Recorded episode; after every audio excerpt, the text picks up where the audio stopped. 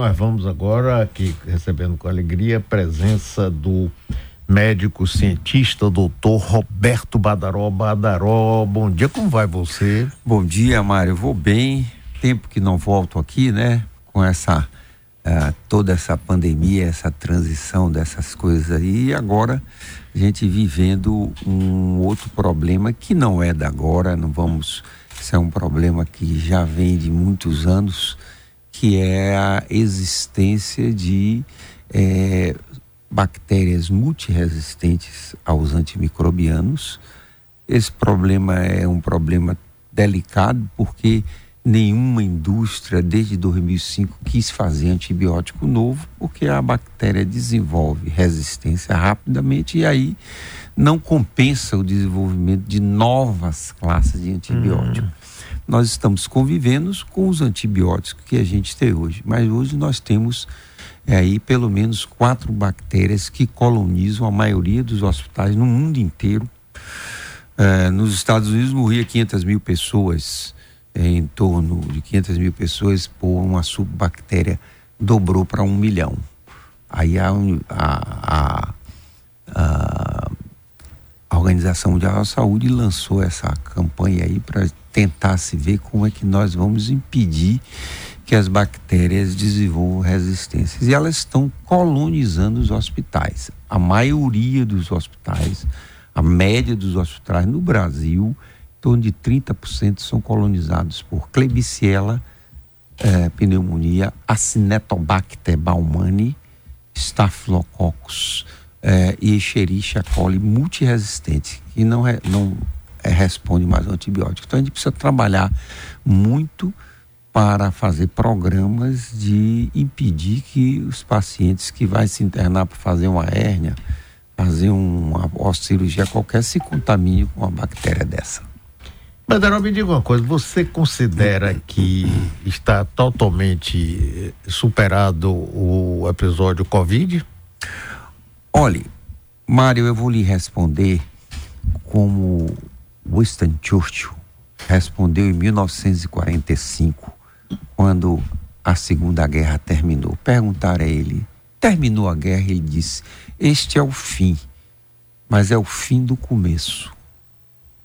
E o que é que é o fim do começo? O fim do começo é que hum. nós não estamos tendo mais a transmissão do vírus é, na rua, não estamos tendo mais a transmissão por via aérea e as variantes que fizeram a maior mortalidade, a Delta e a Ômicron, que fez alguma coisa, essas variantes elas foram controladas com a vacina. A vacina ela não impede que a pessoa se infecte com uma outra variante do vírus, hum. mas ela não faz doença grave mais, não está fazendo pneumonia grave, raríssimas pessoas fazem pneumonia. Então, na verdade, é o que nós temos agora é uma doença que vai ficar para sempre. Você vai ter Covid como nós vamos ter agora nesse inverno que vem desse ano, uma epidemia de gripe N5, H1, H1, H5N1. Vai ser uma gripe forte, viu?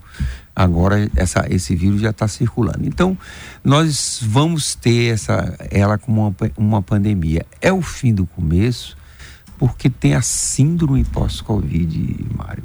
Essa síndrome pós-Covid, ela é muito séria. Muitas pessoas adquiriram é, miocardite, adquiriram doenças trombóticas, muitas pessoas adquiriram o que chama de, o americano chama de brain fog. A gente traduz aqui nevoeiro cerebral, mas na prática é o quê? Ah, Eu chego aqui, vou fazer entrevista com você, que é meu amigo, e aí não me lembro seu nome. Fico aqui Então vai ver que eu tô com isso. Deve, aí eu fico assim, eu digo, puxa, visto com ele toda hora. Olho para ela ali, como é o nome dela? E dezenas de pessoas estão com isso. Chama-se nevoeiro cerebral brain fog, que é causado é, pela persistência do vírus da Covid em algumas células do sistema nervoso central.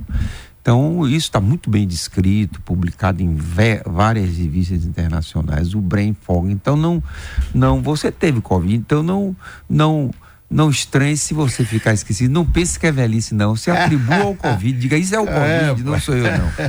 Agora, o Badaró, por que é que no princípio da Covid, nós que acompanhamos, inclusive com você aqui. Claro. Né, é, havia aquela uso de respiradores e a busca no mundo todo, os países ricos saíram comprando respirador todo mundo e já do meio para o fim nada de respirador. O que foi que houve?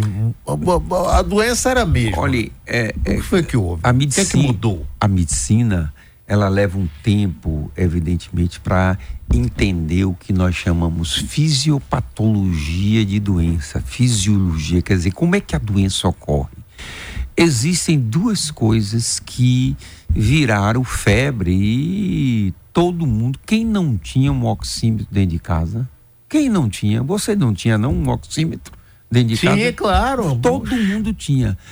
Por quê? Porque uma das manifestações da Covid era a baixa da oximetria. Normalmente, a sua oximetria é 96, 97, 98, tem gente que é 100%. E aí começou a se dar valor a caiu de 90%.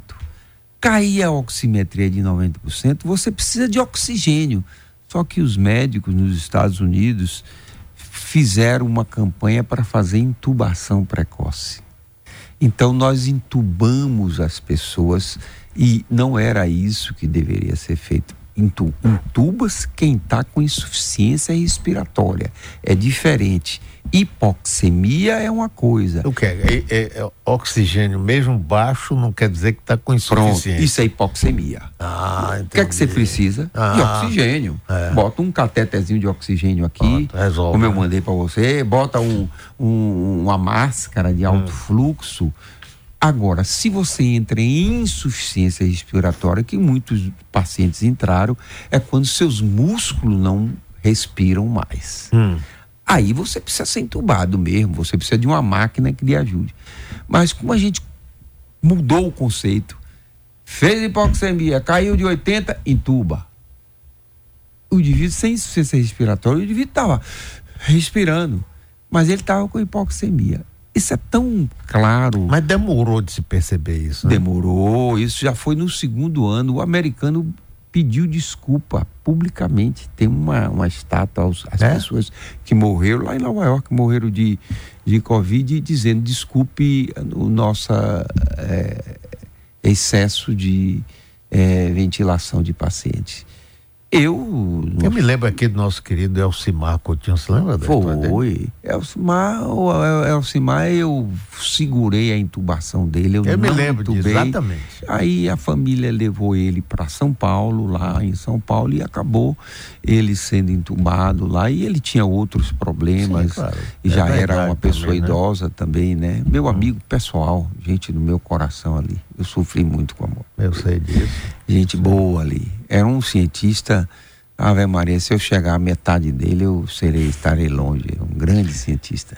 Sim, aí vamos voltar agora a superbactérias. Você diz que elas colonizam, o senhor traduza isso para leigo, que zorra é essa? Repare, é, as bactérias, elas, é, a sua sensibilidade das bactérias aos antibióticos vai da capacidade que tem a bactéria de desenvolver enzimas e bloquear a ação do antibiótico no citoplasma dela.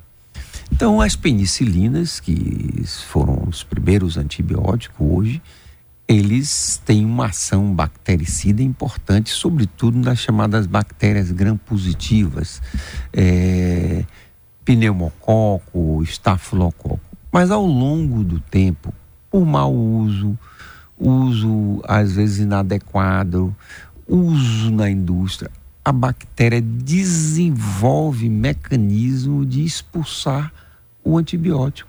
E aí, o antibiótico para ela é como se estivesse botando água. Ela desenvolve aquela resistência, o paciente vai ser tratado interna com uma pneumonia e você dá lá a penicilina, dá o ceftriaxone, dá qualquer antibiótico e o paciente não responde porque a bactéria jogam o antibiótico fora por mecanismo. Agora, o que, que muita gente fala, que eu estou falando como absoluto ignorante, fala que o fato da gente abusar do uso de antibiótico é um dos fatores. Seja usando demais ou então interrompendo. Você tem que tomar 10 dias aí com 5, você melhorou isso, um pouquinho para. Isso, isso. Isso ajuda a Não, isso é um dos principais fatores de desenvolvimento de resistência. Nós somos culpados. O, Brasil vendia antibiótico, não, é muito longe. A gente chegava, você sabe disso, chegava na farmácia e dizia assim: me dê aí uma caixa de Tetrex, me dê uma. É... Dava. Hoje, felizmente, o Conselho de Farmácia receita. tem que ter receita, a receita fica retida. Mas mesmo assim, ainda assim, as pessoas conseguem a receita, compram, tá gripado, toma o antibiótico. Quando você não toma a dose certa no tempo certo, a, a bactéria desenvolve resistência contra aquele antibiótico. Então, esse é um, um problema grande. Dentro dos hospitais, que o hospital usa muito antibiótico, às vezes o entubado fica ali, a bactéria coloniza os leitos, coloniza a parede, coloniza e fica ali. Se às vezes ela vai colonizando aparelhos, vai colonizando outro sistema, paciente que entra no hospital, isso não é só o Brasil, não, não estamos falando, nós estamos falando do mundo mesmo, isso é um problema. É, se ele fica menos de que três, quatro dias internados, o risco de infecção hospitalar é baixíssimo.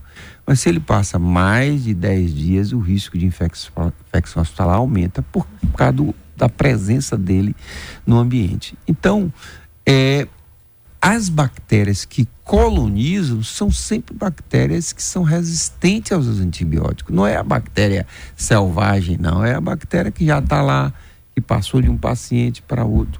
É por isso que existe o que nós chamamos Comissão de Controle de Infecção Hospitalar, que hoje tem que trabalhar mais forte ainda, limita a utilização de antibiótico. Eu, como médico, não posso prescrever, por exemplo, um antibiótico de última geração, carbapenêmico. Você entrou lá com uma gripe ou com uma pneumonia, eu passo carbapenêmico. Peraí, eu estou botando um, uma bomba quando eu podia dar um antibiótico mais simples. Então, a Comissão de Controle de Infecção Hospitalar tem essa obrigação de controlar o uso, e isso tem sido feito de forma bastante ostensiva nos hospitais. Mas ainda assim, Mário, escapa, porque você não pode controlar tudo. E a bactéria conseguiu vencer numa rapidez imensa a resistência antimicrobiana a tal ponto que existem cepas que não tem nenhum antibiótico que resolva. Por isso que nós estamos agora minha linha de trabalho agora eu estou trabalhando com uma, uma alternativa natural. Estou desenvolvendo isso lá no Cimatec. No Brasil só temos nós trabalhando com isso até o momento, que são a utilização de um mecanismo de defesa da própria bactéria, que é o quê? As bactérias se infectam com vírus tem um vírus que infecta a bactéria, chama bacteriófago. Isso foi descoberto em 1911. Um, um francês, Deirelli, um, e um inglês, Towards, descobriram isso e se tratava infecção com bacteriófago. Você pega a bactéria, os bacteriófagos crescem, você destrói a bactéria, separa aqueles vírus, que são vírus, e joga na corrente sanguínea do paciente o vírus infecta a bactéria e destrói a bactéria. Eu, eu tava me lembrando aqui, Entendeu? quando aquela época de, de zika e dengue, que você vinha aqui muito também. Isso. É, se chegou a desenvolver também é, mosquitos que iam matar. Isso, Como é que é? isso, Você lembra isso, disso? Isso, lembro, lembro. A gente fazia mosquito transgênico, que o mosquito não não acabava não fazendo mais, não depositava, né? Não, não, ele cruzava e não botava os ovos. Tudo a gente tenta usar a biologia molecular para fazer isso. E agora, com esses fagos, é, que é importante, nós vamos curar essas infecções com, criando esses bacteriófagos que infectam e destroem a bactéria que é multiresistente. Esse é um assunto hoje assim no Brasil. Uh, eu ontem, na semana passada, É, eu tive no Ministério uh, da Guerra, Ministério da Defesa, da Defesa agora lá no, em Brasília e fiz uma hum. palestra para eles, mostrando como os bacteriófagos. Mas é pessoal de Angola também? Ah, não, eu fiz a, a conferência, foi, foi passou para 5 mil pessoas, mas estava o Exército, Marinha, Aeronáutica lá, o comandante Silva Lima, que foi almirante daqui, eu hum. desenvolvi uma boa amizade com ele, ele disse, não, vamos lá, porque tem de ter, isso tem uma ação em bioterrorismo, né? tem que ter é, centros que controlem esses fagos, esses, esses bacteriófagos, que eu posso desenvolver um bacteriófago que, em vez de matar a bactéria, deixa ela mais forte. Já pensou? É, aí... aí... Aí eles se interessaram para trabalhar com essa área de é, controle né, de bioterrorismo. Então, é importante que nós estamos agora, Mário, numa transição do conhecimento é, da genética, que é uma transição preocupante. Você viu que ganhou o prêmio Nobel agora? Eu vi hoje, né? É, você viu a, a, a, a, Tolotti, né? a mulher e o, e o Christen, ganharam o, o prêmio Nobel porque eles descobriram o RNA mensageiro. O que é, que é isso? Explique aí para leigo. Veja bem, você para a sua célula reproduzir, você precisa do que nós chamamos dos ácidos nucleicos, né? Que é o DNA, que é o que é a, é a molécula que dá a característica daquela célula, né? Ele hum. tem lá, todo mundo que estuda biologia vai ver o DNA, tem lá as cadeias, né? Com os aminoácidos, né? A adenina, a lisina, tá lá, tem ali e aquele DNA, o DNA de Mário traduz Mário Uhum. As células de Mário são de Mário. Para informar ao DNA o que você deve produzir, você precisa de um RNA. Lembra as vacinas agora Sim. de Covid foram tudo de RNA mensageiro. Hum. Ela ganhou o prêmio Nobel por causa disso, porque ela descobriu como fazer que esse RNA mensageiro é, fizesse a produção é, da proteína do vírus. Então, ele ensinou ao RNA. Uh, é, eu digo a você que eu cheguei atrasado, que nós criamos um RNA também mensageiro, nós descobrimos um replicon de RNA, eu como amigo meu de Seattle, mas eu cheguei atrasado, ela ganhou na frente, eu não pude nem ter a chance. A minha vacina não chegou ainda na fase da vacina da Pfizer e da Moderna. Então eles mereceram mesmo. Por quê? Porque ao você dá o RNA mensageiro, rapidamente as suas células entendem que você quer que você produza uma proteína contra o vírus. Eu dou um RNA mensageiro carregador do vírus. Então o que é que acontece? Quando você tomou a vacina da Pfizer, você tomou Pfizer, não foi? Tomei. Quando você tomou aquela vacina de RNA mensageiro, ela foi, chegou no seu sistema imunológico e disse: faça anticorpo neutralizante contra o vírus da Covid. Porque a sequência é, de aminoácidos que estava ali era a sequência que identificava o coronavírus. Então você, sem precisar tomar o coronavírus, você recebeu o RNA que faz você produzir a resposta imunológica. Então isso é que eles, elas ganharam o prêmio Nobel porque conseguiram modificar esse RNA para você Agora, eu estou conversando aqui com o doutor Roberto Badaró. Se alguém tiver alguma pergunta, vocês aí estejam à vontade. Badaró, me diga, essa, essa vacina foi é, produzida num tempo recorde, porque vacina normalmente demora muito, muito mais tempo. Como é que é isso aí? Explique ah, aí isso gente. porque, na verdade, nós é, dominamos uma técnica que é uma técnica que deu o prêmio Nobel também a duas mulheres. As mulheres estão danadas, ah, duas ainda mulheres bem, graças ganharam, o prêmio Nobel que elas descobriram uma técnica chamada de CRISP. CRISP é uma técnica que é, eu vou explicar de maneira bem simples. Sim. Você pega o RNA que está ali e você consegue pegar o RNA e modificar ele esse RNA com essa técnica, muda a sequência de letras, Você estudou isso, né? Que tem, não estudou? A adenosina, a citosina. Você muda. As letras são palindrômicas, quer dizer, palindrômica significa você lê da direita para a esquerda ou da esquerda para a direita.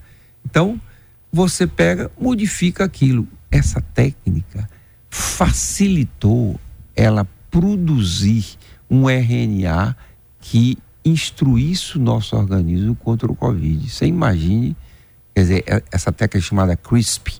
Então, com essa técnica, eu faço edição do gene. Eu faço o gene que eu quiser. Aí, Mário, um homem inteligente, vai dizer: Eu quero que faça um outro Mário Kertz. E faz.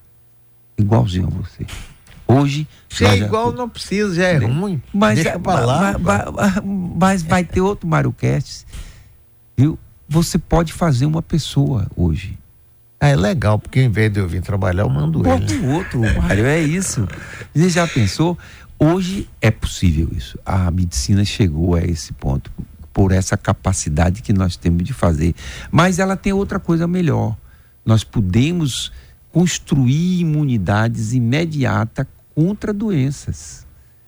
Que nessa, nesse, nesse claustra que a gente tem, a nossa fita de DNA, você tem uma área vazia, uma área com uma sequência, uma área vazia, uma área com sequência. Eu pego naquele lugar do meu DNA que está vazio, boto uma sequência que eu quero contra o vírus tal, contra é assim que a gente fez. Hoje eu posso mudar a sequência num óvulo. Então eu pego seu DNA, copio ele todo, faço a edição e injeto ele num óvulo e vai sair. Foi assim que eles criaram aquela aquela ovelha, lembra? Dolly. Coisa Dolly. Então morreu isso, até agora. isso tempo, é isso dela. tem isso tem um problema tem ético muito grande, né? É, claro. Tem, mas mas eu não duvido nada que o homem vai vai querer se perpetuar igualzinho como ele é. Diga nada. Doutor Badaró, sobre os antibióticos, em outros países do mundo, é semelhante a como é hoje no Brasil? Quer dizer, a, a, a venda de medicamentos antibióticos também é controlada? Eu pergunto porque há alguns anos estive é, em Buenos Aires.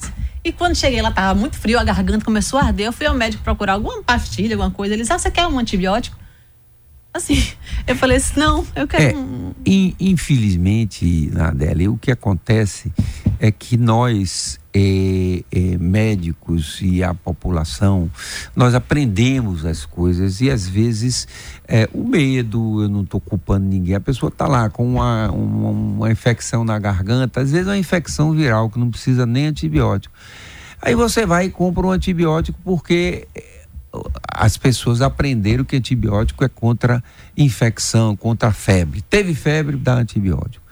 Então, isso, quando você faz isso, você começa a induzir resistência, porque a bactéria que estava aqui, que é boa, que não estava fazendo nada, ela aprende e desenvolve uma enzima contra aquele antibiótico, ela se torna mais agressiva, aí vai fazer uma infecção. Quando você dá aquele antibiótico, ela já não é sensível mais. Então, essa questão da resistência aos antimicrobianos é uma questão muito séria. A Organização Mundial da Saúde hoje coloca como a epidemia mais importante do mundo. São, é, se a gente não fizer nada contra isso, vai morrer 10 milhões de pessoas em 1950 de bactérias multiresistentes. Agora, Badaró, tem uma coisa aqui que é, me deixa um pouco perplexo, que é o chamado doutor Google. Qualquer pessoa que tenha qualquer tipo de sintoma que seja um pouco diferente da vida dele, uma dor de cabeça, tá, tá, tá, vai lá no Google que tem mil alternativas, indica remédio.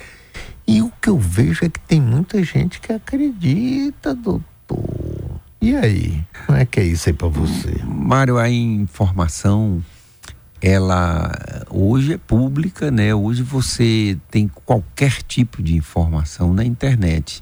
E esses programas de linguagem, esse sistema de linguagem, os chat GPT, o Zap GPT, não sei se você está mexendo Sim, com claro. isso. Está mexendo, lógico que você está mexendo com isso. São são coisas perfeitas para que você possa tentar fazer isso. Eu tentei usar ele na medicina. Ele erra muito. Ele erra muito. Mas se você tiver o conhecimento prévio e informar exatamente o que ele quer, ele lhe dá a resposta correta. Então, não é fácil o indivíduo abrir o Google e dizer assim: ah, eu tô com um otite, que remédio eu tomo? O Google vai lhe dizer. Tratamento de otite pode ser isso, isso, isso. Mas eu preciso saber se você tem otite mesmo. Se essa otite é uma otite sérica, se é uma otite é, é infecciosa ou não. Então é esse detalhe que o Zap nem que o Google dá. O Google ele não consegue é, avaliar a precisão da sua resposta. Que esse site de linguagem agora, o Zap, ele está fazendo. Se eu quiser fazer uma reportagem e ser igual a Mário Kertz aqui, eu entro no Zap, boto seus scripts todo, boto tudo, ele me dá a reportagem muito semelhante ao que você faz. Por quê? Porque eu informei a ele o que que Mário Kert quer na, na, na na entrevista dele. A mesma coisa na medicina. Eu botei lá na medicina um paciente com febre, dor de cabeça, é, rigidez de nuca, o que é que ele tem? Ele listou um bocado de doença, inclusive meningite, que era o meu diagnóstico.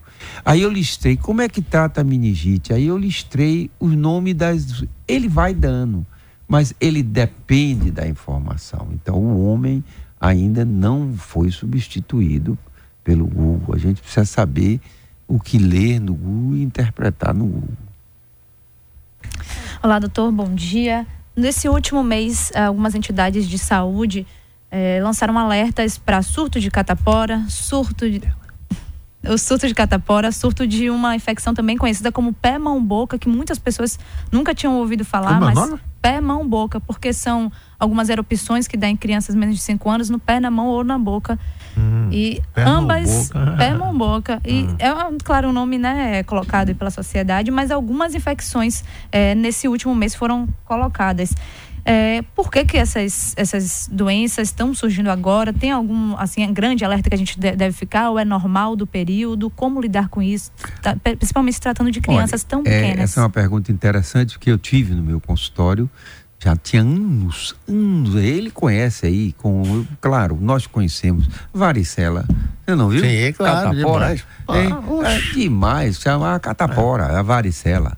A gente que teve catapora e, eu, e os pais botavam um junto do outro, né, Mário? Para ter. eu, quando eu tive que meu irmão teve, minha mãe me colocou junto para eu ter.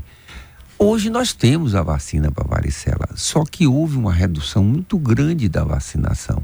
Então a varicela está retornando e a varicela é o mesmo vírus da herpes, do herpes, herpes zoster, que causa as ostras, que, que dói como que.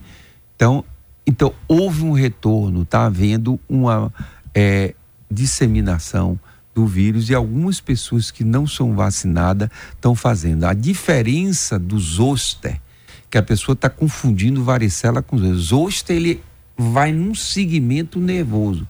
A varicela não. A varicela são lesões em estágios diferentes e pé, mão e boca. Ela, ela dissemina. Até por isso estão dizendo isso.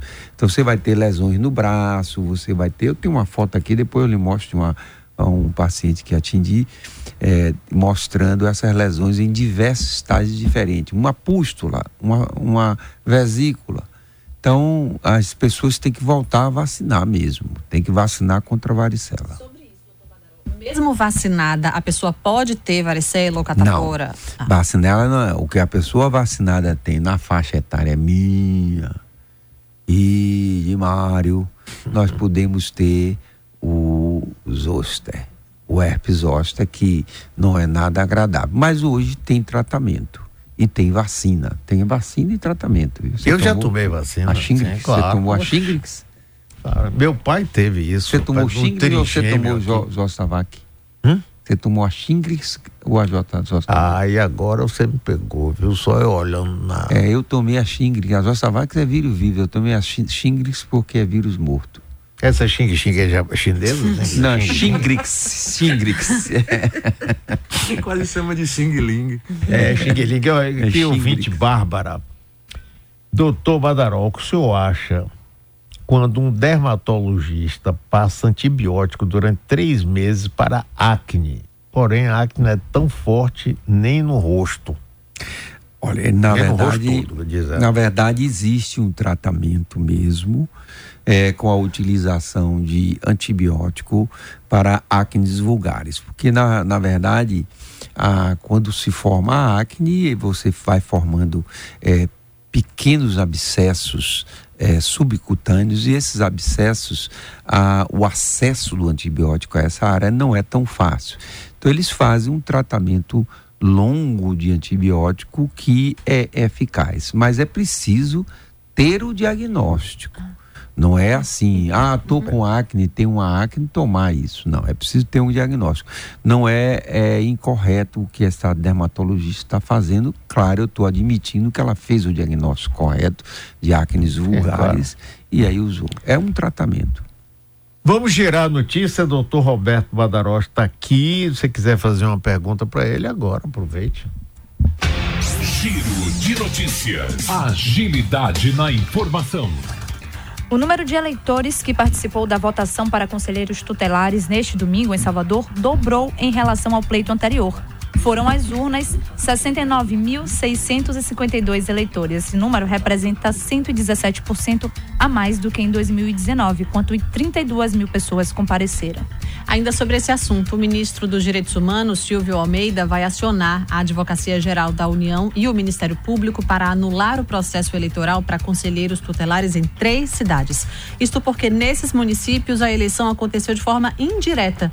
As cidades são Uberlândia, em Minas Gerais, Rio Largo, Largo, em Alagoas, e Santana do Ipanapanema, também no Alagoas. As 20 empresas investigadas como pirâmides financeiras no Brasil movimentaram quase 100 bilhões de reais em seis anos, de acordo com um levantamento feito pelo Fantástico, divulgado neste domingo. Os golpistas causaram um prejuízo a pelo menos 2 milhões, 2 milhões, desculpe, e 700 mil investidores. Uma das vítimas foi a Celino Popó Freitas, que perdeu um milhão de reais. A Câmara dos Deputados abriu a CPI para uma CPI para investigar a atuação das pirâmides financeiras com criptomoedas no país. A morte das cinco pessoas que estavam a bordo do submarino Ocean Gate em junho deste ano será retratada em um filme. A viagem do Titã tinha como objetivo visitar os destroços do Titanic no fundo do Oceano Atlântico. Ainda sem data de estreia e sem mais detalhes divulgados, como título ou elenco, este será o primeiro filme sobre o ocorrido com o submersível. O candidato e vencedor das eleições primárias na Argentina, Javier Milei, pediu desculpas ao Papa Francisco em um debate neste domingo por seus ataques e disse que irá respeitá-lo como chefe de Estado e líder da Igreja Católica. Em uma das vezes que ele mencionou o líder, Milei afirmou que o Papa joga politicamente e demonstrou afinidade com ditadores como Fidel Castro e Nicolás Maduro e está do lado de ditaduras sangrentas. Agora a gente vai saber informações sobre o trânsito aqui em Salvador. O trânsito na metrópole. Oferecimento Clínica Procardíaco. Há 25 anos colocando o coração dos baianos em boas mãos. Acesse procardíacosalvador.com.br. Oi, pessoal, boa tarde. Uma obra emergencial na Avenida São Martins, nas imediações do Atacadão dos Pisos, deixa o trânsito congestionado nos dois sentidos da via. Com exceção dessa ocorrência, o fluxo de veículos na cidade é tranquilo no momento, segundo a Transalvador. As outras localidades que apresentam retenção são a rua Padre Feijó, no sentido centro, entre o viaduto Centenário e a reitoria da UFBA, e a rua Valdemar Falcão, nas imediações das entradas da Avenida Santa Luzia e Dom João VI. Usuários do Waze apontam trânsito lento na rua Jaime Vieira Lima, próxima à Mansão do Caminho, na Avenida São Rafael, na região do Jardim Botânico, e na Avenida Jequitaia, próxima ao Largo da Calçada e à Feira de São Joaquim. De acordo com dados da Transalvador, das 7 horas da manhã até o momento foram registrados três acidentes com dois feridos. Belit Loiane para o Jornal da Metrópole no ar. Valeu, Belit. Nardelli, você disse que tinha outra pergunta, professor? É, doutor? uma pergunta sobre o primeiro assunto. Você estava falando sobre o tal brain fog, né? Que a gente isso, esquece a informação. Isso. Eu tenho isso de vez em quando e fico achando que já estou em estágio inicial de Alzheimer. então, como Quem é que sabe? É? Pode também, mas uhum. essa informação já me dá um certo alívio. É, quando é que, em geral, é, como é que a gente pode perceber que, que, que é um brain fog? Ah, estou esquecendo por causa do Covid. Ou ah. a gente joga na conta dele, segura na mão de Deus e acredita? Essa, essa é uma pergunta interessante, Nardelli. O nevoeiro cerebral, foi muito descrito isso, eu não estou falando que se, quem lê New England, Nature, Science, essas revistas têm excelentes trabalhos mostrando isso, que o vírus é, SARS-CoV-2, o vírus da Covid, ele é, faz uma infecção do sistema nervoso central e o que ele fez foi apagar a área de memória, mas não de memória, mas de memória é, curtas. E a grande sequência de memória curta que a gente tem é de nomes, de lugares, de pessoas. E aí você acaba, nesse processo de relação, perdendo isso. Ele recupera viu? Tem tratamento, viu, Mário? Tem tratamento. Recupera. Eu tomei é, por um período grande o canabidiol, o CBD, o líquido. Né? Tem um canabidiol que é, que é derivado da cannabis sativa, mas é um produto já aprovado na Anvisa. Você toma aquilo, aí você vai restituindo. Mas eu cheguei a um ponto quando eu tive eh, o nevoeiro. Você teve Covid brava? Não, eu quase morro. É, eu rapaz, eu me lembro, a gente ficou aqui rezando para você, eu mesmo sei, sem acreditar em nada. Eu sei, obrigado, o povo todo. Aí eu tive 75% de lesão no pulmão e não entubei. Porque eu tinha hipoxemia, eu não tinha insuficiência respiratória. Aí fiquei em casa, montei uma UTI dentro da minha casa. Em casa. Veja, o que que acontece? Aí quando você tem isso, você precisa reativar essas células. O canabidiol ele tem duas moléculas, tem o CBD e tem o THC. O THC é que dá o barato e o CBD é que faz a reconstituição e reativação celular. Então tem uma companhia aqui na Bahia que, que eles estão distribuindo isso. São Paulo tem várias, tem várias que vendem. E eu li que realmente ele fazia isso. Eu comecei a tomar, porque eu chegava no consultório e ia passar um remédio. Não me lembrava o nome do remédio. Eu sabia o remédio, o remédio estava aqui e não vinha. Sim, mas esse você tomava, tinha barato também, dava um barato Não, você? porque era só o CBD. Ah, então não tinha graça. Só o CBD. Ah, não, não, tinha, tinha graça. graça que é, o que dá o barato é o THC, é o THC. Agora, eu, mas aí se eu quisesse fazer os dois, usava logo a, a droga natural, né? Sim, rapaz, mas então, aí eu tô pensando que você com não, isso é construir Não, nos Estados Unidos eles um liberaram, liberaram até por causa disso, mas a, a utilização do canabidiol. Su Suplicy mesmo, Eduardo Suplicy. Disse que está com Alzheimer, Alzheimer não, Parkinson. Parkinson. E está usando o canabidiol para poder tratar o tratamento. É, tem para Alzheimer, então tem tem trabalhos belíssimos. Mas aí no caso eu recomendo que seja com a parte recreativa, porque no é. caso de Suplicy, então que ele já é um pouco assim legal, eu gosto muito dele. Ele já fica mais. Agora é. tem um ouvinte aqui que está insistindo uma pergunta pedindo para não esquecer. Estela Maria dos Santos Cardoso. Gostaria de saber, doutor Badaró, como tratar uma idosa de 89 anos com a bactéria Klebsiella pneumoniae? Bom, precisa saber onde é que essa bactéria está. Eu imagino que ela deva ter, viu? Estou imaginando, deva ser uma senhora que está com infecção urinária crônica e quando vai faz a cultura do, da urina da Klebsiella a coisa mais importante, existem várias metodologias de fazer o tratamento dessa. Eu não posso dizer assim ah, aqui pelo, pela rádio, porque é, precisa de mais informação. Você precisa fazer a cultura, precisa fazer o antibiograma, eu preciso saber se ela tem cálculo, se não tem cálculo, se tem incontinência urinária. Quer dizer, tem uma consulta em cima disso. Mas é simples tratar. Eu isolei a bactéria, veja qual é o antibiótico, uso o antibiótico cronicamente e acidifico a urina, que as pessoas não sabem. O que, que, é isso? Você ah, coloca ácido na urina, é isso? Olha, Lino, Linus Pauli. Sim, famosíssimo. Famosíssimo, claro. descobriu né, o ácido nucleico. Linus Pauli, a tabela periódica, o homem que fez a tabela periódica, a gente estuda, ele usava 6 gramas de vitamina C por dia. Isso é acidificar a urina. Eu uso duas. Eu tomo duas gramas de vitamina C por dia para prevenir infecção urinária. Hum. Se você acidifica a urina, você a bactéria não cresce, a bactéria gosta de meio alcalino. Então, as mulheres idosas, o que eu faço é isso, é acidificar a urina e fazer um tratamento local vaginal é, também para fazer acidificação, ela aí não repete, porque essa clebiciala muito provavelmente é da flora dela, da flora intestinal que migra para é, a área vaginal e ela fica tendo essa colonização. Ela não é infecção, ela está colonizada. Se ela tivesse infectada, ela teria febre, dor. Se está assim, aí tem que internar para tratar, porque é, perigoso. Uma infecção urinária pode fazer uma sepse e matar. Agora, eu acho que o que ela está dizendo é ela está contaminada quando faz a cultura. Está lá a. Aí a gente tem que conversar com ela e acidificar a urina dela. Olha aqui, Cristina Lopes diz assim que a mãe dela deixou saudades. Alzheimer, ela foi acometida de Alzheimer e ela diz que com sua companhia de pessoas idosas hospitalizadas é relevante descobrir a, o doente, a doença em tempo, é isso mesmo? Ah, sim, com certeza, absoluta. Quanto mais cedo você descobre, mais você pode fazer a prevenção. E agora, vou voltar de novo, com o canabidiol, tem tido resultados muito grandes nisso, né? No, o, o, Antônio Andrade, o neurologista que já hum. veio aqui, ele está com experiência muito boa com isso, mostrando. Tem um ouvinte aqui, Jaguaraci, pede, pergunta se tem evolução no tratamento da psoríase. Tem, não?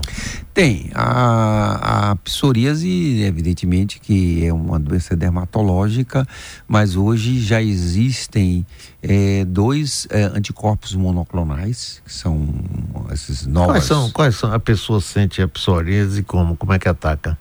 A psoríase você vai ter lesões de esbranquiçamento da pele, né? Você vai tendo Manchas é, na pele. Manchas na pele. Fica aí, parecendo cavalo pampa. Isso, isso, isso. E aí você, é, essas lesões psoriáticas, elas precisam ser tratadas. Houve, os dermatologistas investiram muito no tratamento com, com cremes, tratamento com uh, é, fotossensibilização, mas o que eu estou vendo mais eficaz é anticorpo monoclonal. Tem os anticorpos monoclonais que é, são altamente eficazes. O problema é que custam uma fortuna.